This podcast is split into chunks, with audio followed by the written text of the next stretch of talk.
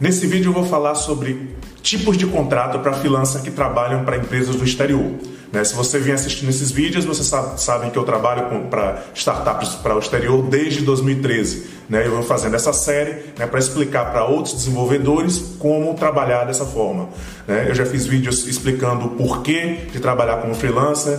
Né? Você é possível qualquer desenvolvedor hoje dobrar a renda né, trabalhando para cliente de fora. Já falei também sobre prospecção e sobre como captar clientes. Já falei também sobre precificação, como definir quanto cobrar né, para os clientes de fora, baseado na, no, na sua rotina de trabalho. Né? E nesse aqui eu vou falar especificamente sobre a questão da, da, do tipo de contrato. Né? Assumindo que você já se convenceu, né, que você foi lá e prospectou o cliente, qual tipo de contrato existe? Basicamente, numa, numa plataforma como a Upwork, que é a, plataforma de freelancer, né, que hoje é a maior do mundo, você tem duas categorias principais de contrato. Você tem um contrato por hora e você tem um contrato por valor fixo. Né? Eu vou falar mais do tipo de contrato por hora, que é o, tipo de contrato que eu venho trabalhando desde 2013. Mas para chegar lá, eu vou explicar um pouco sobre como é a publicação de uma oportunidade, né, numa vaga para freelancer, porque aí você já vai entendendo como é que você se encaixa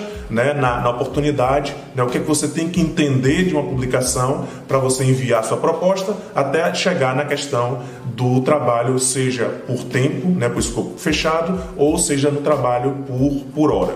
Né? Então, a primeira coisa que um cliente ele vai fazer né, quando ele vai publicar uma oportunidade e, e buscar freelancers, ele pode simplesmente entrar na, na plataforma e ir direto procurar um freelancer e, por exemplo, lhe convidar. Né, ele vai lá e vai ver que você é um designer, não um programador back-end um programador mobile, né, e ele vai analisar o seu perfil e vai dizer: Não, eu quero contratar, contratar esse uh, programador aqui de, que conhece o Laravel. A outra forma é ele fazer uma postagem em que as pessoas vão fazer as suas uh, ofertas né, ou vão se candidatar àquela oportunidade, que é a, a mais comum. Né? Então, para fazer essa postagem, a primeira coisa que ele vai escolher é uma categoria. Né? Na, no Upwork você tem categorias como design, né? web mobile, né? que é a, a, parte de desenvolvimento mesmo, né? você tem a parte de, de writing, né? escritores, né? se você precisa de alguém que desenvolva conteúdo para o seu blog, por exemplo, você vai entrar na categoria de, de writing e vai, vai é, dizer qual tipo de conteúdo você precisa é, que aquela pessoa escreva. Né? Você tem a parte de sales, a parte de venda, né? você tem também é, suporte, você pode encontrar as pessoas de data science e análise de dados, tem outras categorias de tradução, né? digamos que você faz o seu conteúdo em português, você quer traduzir para inglês ou vice-versa, né? quer traduzir para espanhol, ou o cliente pode estar procurando alguém de engenharia e arquitetura, também uma, uma categoria muito buscada lá no Upwork. Você tem a parte de, de redes, né? você tem a parte de contabilidade, a parte legal e a parte de customer service, né, de, de, de, de acompanhamento aí de, de clientes. Então, no, eu vou assumir aí, no caso, web mobile, né, que é a categoria onde eu me encaixo, né, e, e para as pessoas que eu venho fazendo vídeo, os desenvolvedores brasileiros né, que eu estou focando aqui quando eu estou fazendo esse, esse tipo de vídeo, né, imagino que a maioria deles seja também nessa categoria web mobile. Mas, como eu explico aqui, né, a, o trabalho como freelancer envolve várias categorias. Não, o conteúdo que eu vou falar aqui não é restrito a isso.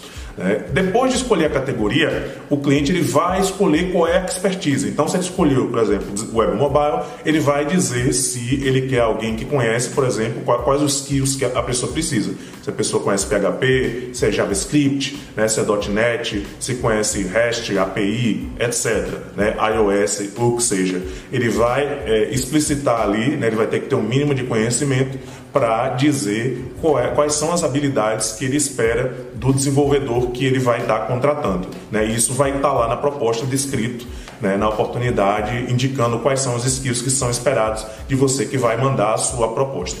Depois disso, ele vai escolher qual é o escopo do projeto. Então, o, o, os três principais tipos de escopo é o, o, o projeto que eles chamam One Time Project, né, que é aquele projeto curto. É, um exemplo clássico é lá, o sistema saiu do ar. Né, ele precisa de alguém de emergência que vai lá e coloque o site de e-commerce dele de volta no ar. Né, ou deu um problema no banco, né, ou ele instalou alguma coisa que deu problema, né, alguma coisa que é pontual. Então, o One Time Project é, é uma das categorias de escopo de projeto.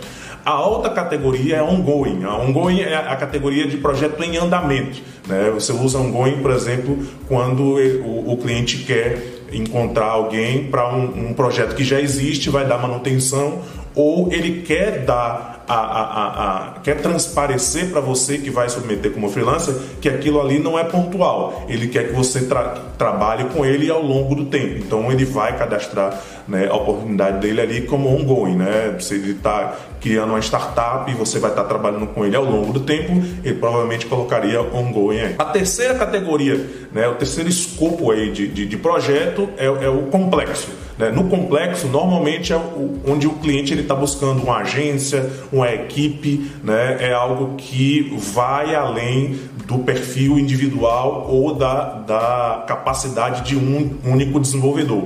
Poderia ser, por exemplo, três desenvolvedores back-end, né? ou poderia ser uma equipe, um back-end, né? um mobile e um front-end né? mas sempre na ideia de que é algo que, em geral, vai além das habilidades. Mesmo que você se considere né, um, um, um full stack, que você resolve né, várias etapas do processo, né, mas a, a categoria aí complexo, em geral, se pressupõe que vão ter várias pessoas que vão estar tá submetendo aí é, para essa oportunidade, para esse projeto. Depois disso, o cliente vai ter que escolher o budget, né? qual é o orçamento, o tipo de orçamento.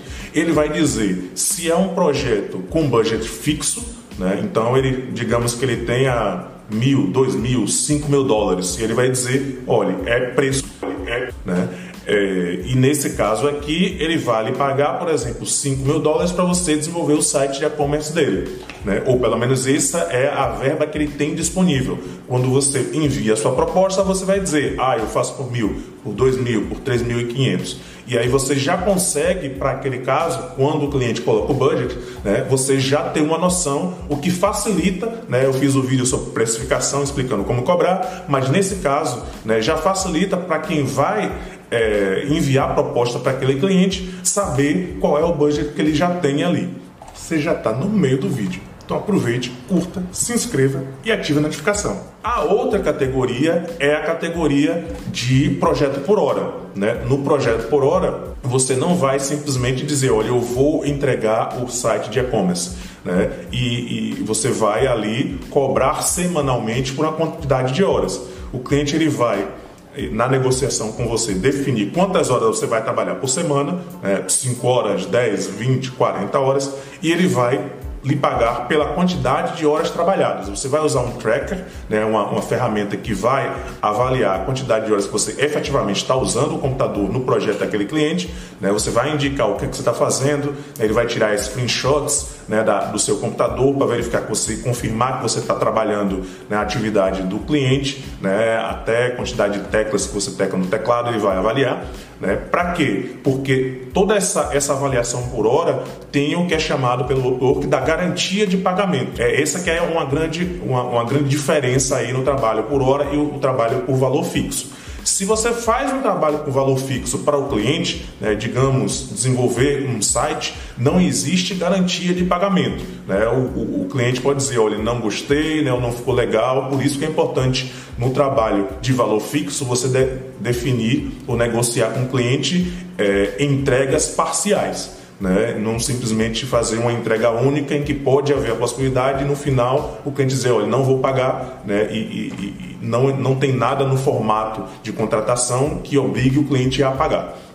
No, no formato de cobrança por hora, ele vai pagar pela hora trabalhada. Né? Então existe a garantia de pagamento, né, em que o, o apoio ele vai né, fazer essa intermediação e ele vai considerar que você recebe pelo trabalho executado.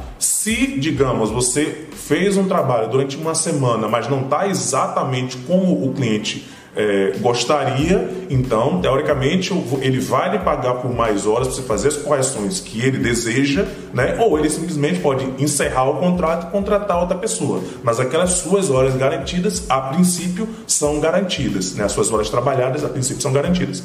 Né? Existe, óbvio, como existe uma ferramenta que acompanha o que você está fazendo, né? em um caso extremo, pode acontecer do cliente identificar que você não estava trabalhando no projeto dele. E aí, nesse caso, o Upwork ele vai intermediar né? e vai dar o ganho de causa aí da, da, da contestação para o cliente, porque vai ser verificado que você não estava trabalhando naquilo que foi solicitado. Né? Mas esse aí é, são casos realmente muito extremos. Né? Então, esse, esse é o formato, a diferença entre o formato por hora e o formato de é, valor fixo, não é de escopo fixo. Né? Além disso, o, o, nesse, nesse, momento em que o, o cliente está avaliando ali qual é o, tipo de, de, de, budget, né? se é um, um, valor fixo pelo projeto ou seu valor por hora semanal, né? ele vai também indicar na proposta dele qual é a duração. Né? Então, na duração, ele vai dizer, por exemplo, se, se é um projeto que ele espera que dure menos de um mês, né? de um a três meses, de três a seis meses ou mais de seis meses. Então, existe também essa, essa, essa é, informação que às vezes não é, é muito clara para quem nunca trabalhou né, nesse tipo de projeto, né, ou trabalhou como freelancer através de plataforma ou, ou para clientes fora do Brasil, de que às vezes se acha que os projetos como freelancer são sempre projetos curtos. Não, existem as várias categorias, incluindo trabalhos acima de, de seis meses. Fora isso, o cliente ele pode indicar né, que ele quer uma, uma quantidade de, de horas disponíveis. Por exemplo, ele, ele pode indicar que ele quer pessoas que tenham acima de 30 horas. Né? Ou ele pode indicar, não, menos de 30 horas para mim é, é, é, o suficiente, não é um problema, ou ele, ele simplesmente pode não indicar. Mas é importante entender isso né, que existe essa possibilidade de informar essa, essa, esse detalhe. E óbvio, quando você vai escolher o tipo de cliente né, que você vai estar tá submetendo, você pode estar tá usando isso como critério. Se você quer pegar um cliente que ele, né, você vai estar tá interagindo com ele acima de 30 horas por semana, você vai né, buscar um cliente que tenha indicado isso na proposta que ele publicou. E no último item né, que o, o, o cliente ele vai solicitar é, vai indicar, né, quando ele define uma proposta, é a visibilidade. Né? Uma proposta no Upwork ele pode é, indicar que a proposta ela pode ser vista por qualquer pessoa, inclusive por sistemas de busca. Né? Então, se você fizer uma busca por freelance, você pode acabar caindo né, numa, numa proposta que está lá publicada no Upwork de, de, de maneira pública para qualquer pessoa ver. Né? Ou ele pode cadastrar a proposta dele para que apenas usuários freelancers do Upwork consigam ver aquela proposta. Né? Então, é, existem esses dois perfis. O terceiro perfil é quando o cliente não quer que a proposta seja pública nem para usuários do Upwork. Né? Por exemplo, ele quer uma proposta que somente pessoas que ele convidar, né, é, é o tipo de visibilidade invite, invite only, né, em que o, o cliente só vai é, selecionar algumas pessoas que ele gostaria para ver aquela proposta. Isso normalmente o cliente faz quando ele não quer que todo mundo veja, ele vai selecionar alguns, ou quando ele já tem alguém né, que já trabalhou com ele no passado, né, ou ele já tem uma, uma, uma, ideia clara de quem ele quer naquela proposta ali, né, e ele vai mandar simplesmente para uma pessoa né, que vai renovar um contrato, por exemplo. Então não tem necessidade dele estar tá colocando aquela postagem ali de, de oportunidade com, como pública, né, seja para a comunidade do Upwork ou seja para pessoas em geral. Então é, são essas as etapas. Então, recapitulando, né, ele vai escolher a categoria, né, ele vai escolher o tipo de expertise, PHP, JavaScript, etc. Ele vai escolher o escopo, né, se é complexo, né, se é um, um, um, projeto de curto prazo ou um projeto em andamento. Ele vai definir o budget, né, se é trabalho por hora ou trabalho fixo, né, de escopo fixo. É, duração, visibilidade né, e a disponibilidade do freelancer. Então são essas as categorias que, e as características que o cliente ele vai colocar lá quando ele publicar a proposta dele. Né? E aí, é, como eu comentei no começo, é, atualmente eu sempre venho trabalhando com projetos por hora. Eu provavelmente vou fazer um outro vídeo depois para falar somente sobre projetos por hora é, com todo, todos esses itens que eu falei agora, dá, dá para fazer um, um, vídeo específico sobre cada coisa, né? mas o objetivo aqui era dar uma visão geral sobre é, a, a, ideia. Então espero que vocês tenham gostado. Né? A, aqui nesse vídeo você vai ver alguns links para se inscrever, né, no, no, seja no Facebook, Instagram, né, o YouTube, né, e também para se inscrever para receber o, o, o e-book que eu estou escrevendo sobre como trabalhar para freelance, para clientes do exterior, né, receber em dólar e dobrar sua renda. Então, obrigado, né, espero que vocês tenham gostado e continue acompanhando porque vem mais conteúdo por aí.